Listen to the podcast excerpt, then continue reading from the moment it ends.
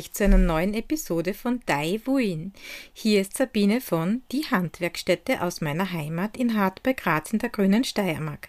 Zuallererst möchte ich diesen Podcast als Werbepodcast deklarieren, da er Informationen zu den Produzentinnen, Betrieben, KünstlerInnen und KunsthandwerkerInnen und zu den Museen aus der Steiermark enthält. Also Achtung, er beinhaltet unbezahlte und nicht beauftragte Werbung.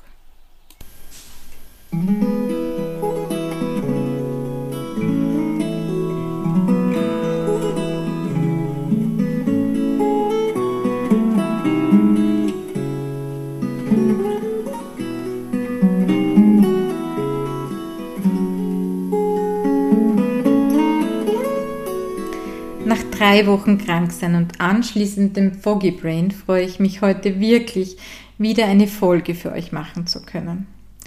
Nach den Advent-Episoden möchte ich dieses Jahr gleich mit einem etwas schwierigen und chemielastigen Thema starten, nämlich mit der industriellen Ausstattung der Wolle. Ja, aber was meint man mit Ausstattung? Was wird denn da genau ausgestattet? In der Folge Anatomie Teil 1 habe ich euch über die Cuticula, also die äußerste Schuppenschicht der Faser erzählt. Sie ist aktiv an vielen Prozessen beteiligt, so etwa am Prozess der Dampfweiterleitung. Sie ist auch wasserabweisend und sie wird benötigt, um Filz herzustellen. All jene unter euch, die diese Folge noch nicht angehört haben, es ist durchaus interessant, sich die Anatomiefolge vor dieser Folge anzuhören.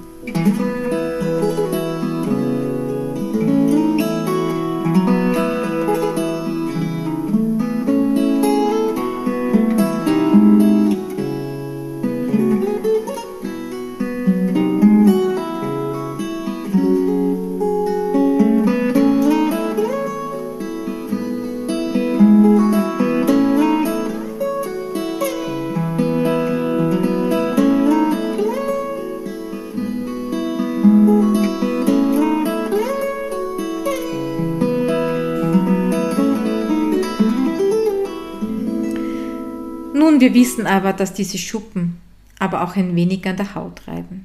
Beim Waschen gerade durch die Filzfähigkeit Probleme verursachen und durch das Filzen durchschnittlich um 55 Prozent an Länge verlieren können. Die Industrie hat sich deshalb etwas einfallen lassen, nämlich einen Prozess, wobei diese Probleme beseitigt werden und mehr noch. Wenn wir naturfaserspinnenden Menschen die Wolle von Schafrassen trennen, damit eben ein sauberes Vlies entsteht, so kann in der industriellen Fertigung jede x-beliebige Faser durch diesen Prozess dann miteinander versponnen werden. Es wird kein Unterschied mehr fühlbar sein. Tolle Sache, wenn nicht all die vielen Probleme werden. Aber fangen wir einmal von vorne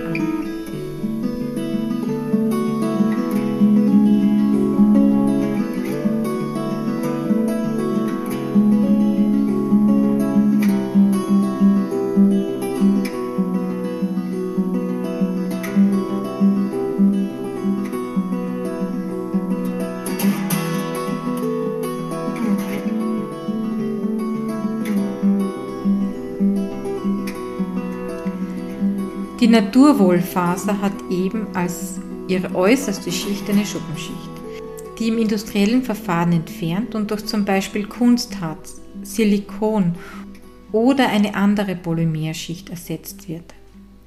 Wollgarne, die diesen Prozess durchlaufen haben, sind meist mit der Aufschrift maschinenwaschbar, Antifilzerstattung oder Superwash versehen. Dabei ist der Anteil an Polymerstoffen also der umgangssprachlichen Plastikbeschichtung, nicht angegeben. Muss auch nicht, denn Kunststoffe, die im Prozess verarbeitet werden, müssen nicht angegeben werden. So steht natürlich 100% Wolle auf der Banderole. In der heutigen Folge widme ich mich einem Prozess, der zu wahrscheinlich 70% aller Superwash-Garne angewandt wird, dem Chlorin-Herkoset-Verfahren. Es ist das effektivste Verfahren, aber auch das umweltschädlichste. Im Zuge dieses Verfahrens fallen AOX belastete Abwässer an. AOX steht hier als Abkürzung für adsorbierbare organisch gebundene Halogene. Also ich schlüssel das jetzt einmal für euch auf. Mit adsorbierbar meint man, dass in einem Testverfahren, das in den 1970er Jahren Wolfgang Kühn für diese Doktorarbeit an der Uni Karlsruhe entwickelt hat, Halogene an Aktivkohle gebunden werden, damit man sie messen kann. Und was sind denn Halogene schon wieder? Halogene sind Elemente der siebten Hauptgruppe im Periodensystem und können Salze bilden, also Halo für Salz. Diese Elemente sind zum Beispiel Fluor Chlor, Brom, Jod. Also Chlor zum Beispiel kann sich mit Natrium zu Natriumchlorid verbinden. Ja, wir sagen natürlich Kochsalz dazu. Organisch gebunden bedeutet, dass sie an eine Kohlenstoffverbindung gebunden sind. So eine Verbindung, also zum Beispiel Chlor, das an Methan gebunden ist, wir kennen das auch unter dem Namen Chloroform, kann auf natürlichem Weg nicht abgebaut werden und kann hormonell aktiv wirken und Krebs hervorrufen. Das Problem mit dem Chlorin-Herkoset-Verfahren ist, dass sowohl in der Faservorbereitung als auch beim Überziehen der Faser Chlor verwendet wird. Also solche AOX im Prozess zweimal anfallen.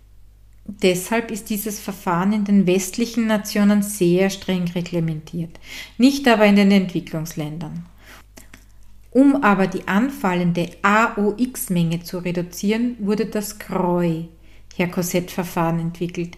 In diesem Verfahren wird das Chlor für die Faservorbereitung in Gasform verwendet und in einem relativ komplexen Prozess kann somit jenes Chlor, das nicht mit der Faser reagiert hat, zu Natriumchlorid, also zu Kochsalz überführt werden. Die weiteren Herkoset-Verfahren möchte ich der Vollständigkeit halber nur kurz erwähnen. Das wäre das DCCA-Verfahren, wobei DCCA den lustigen Namen Natrium Dichlor trägt. Also Natrium Dichlor Isocyanurat und jeder Bullbesitzer kennt dieses Pulver als weißes Pulver für die Wasserreinigung. Es hat den Vorteil, dass es sehr effizient im Abschälen der Schuppen ist, aber zu einem Yellowing der Wolle führt. Über das Yellowing habe ich euch ja schon in der Folge The Yellow of the Wool berichtet. Dann gibt es noch das Basolan-DC-Verfahren, das ein besonders gutes Anti-Schrink-Ergebnis hat, also das Garn sich wenig verkleinert, wobei es aber zu Problemen beim Prozess an und für sich kommt, auf die ich hier nicht weiter eingehen möchte,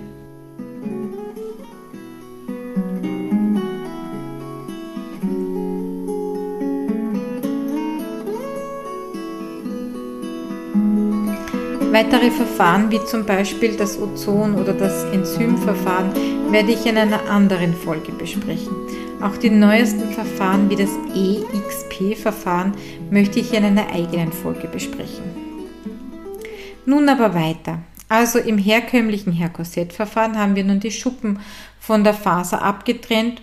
Und wie geht es nun weiter? Da die Schuppenschicht nun entfernt ist, ist die Faser wasseranziehend und fertig vorbereitet für den Harzüberzug. Im Chlor-Herkoset-Verfahren, das von Zero Australien entwickelt wurde, wird nun das Chlor ausgewaschen und neutralisiert. Auch der pH-Wert wird eingestellt. Wenn nun das Chlor nicht gründlich ausgespült und der pH-Wert nicht richtig eingestellt wird, kann es hier zu ungleichmäßigen Verteilung des Harzes auf der Faser kommen. Danach wird nun die Faser in das Harzbad überführt. Dieser Vorgang ist ein sehr komplexer chemischer Vorgang. Wer daran interessiert ist, ich habe euch einen Artikel dazu in den Shownotes verlinkt. Diese Beschichtung mit dem tollen Namen Polyamid Epichlorhydrinharz, in der Fachsprache bezeichnet man es auch als Herkoset 125 Harz, macht nun die Faser für die Wäsche in der Maschine widerstandsfähig und in manchen Fällen kann man sie sogar in den Trockner geben. Was nehme ich nun für mich mit? Grundsätzlich ist es ja fein, eine sehr weiche, nicht filzende und leicht zu reinigende Wolle zu haben. Meine Frage ist aber, steht sich das dafür? Also will ich für den geringeren Reinigungsaufwand und der eventuell weicheren Fasern es in Kauf nehmen, dass organisch gebundene Halogene die Umwelt verunreinigen? Auch wenn es in China zum Beispiel passiert. Will ich den CO2-Abdruck? Ja, natürlich braucht dieser Vorgang unendlich viel Energie, angefangen von der Herstellung der Chemikalien bis zur Beschichtung. Also will ich diesen CO2-Abdruck auf mich nehmen? Will ich das Krebsrisiko für mich, aber auch für die Menschen, die in diesen Betrieben arbeiten, auf mich nehmen? Und noch ein wichtiger Punkt, will ich auf die positiven Eigenschaften der Schuppenschicht verzichten? Also für mich ist die Antwort klar. Aber was denkt ihr darüber? Schreibt mir einfach eure Gedanken dazu in die Kommentare. Ich freue mich sehr darüber.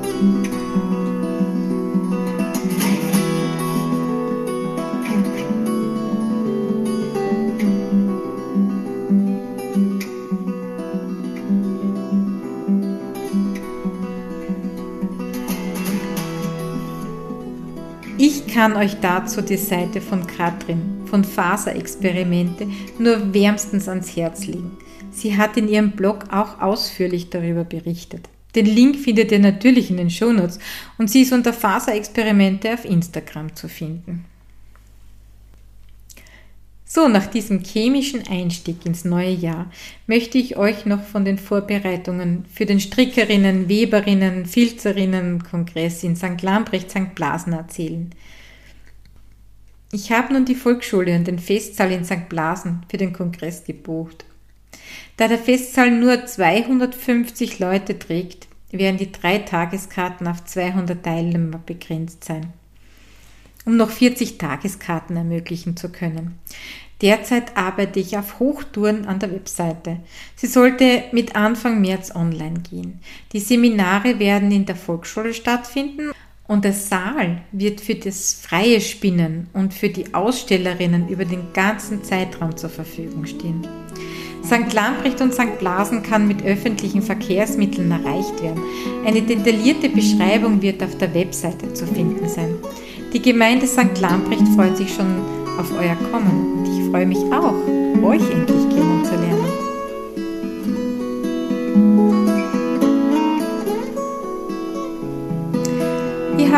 vielleicht bemerkt, dass ich heute ein wenig Musik eingespielt habe.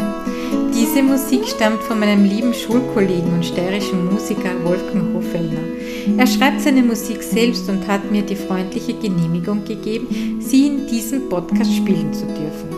Wer gern mehr von ihm hören mag, er ist auf Spotify zu hören und seine CDs können käuflich erworben werden.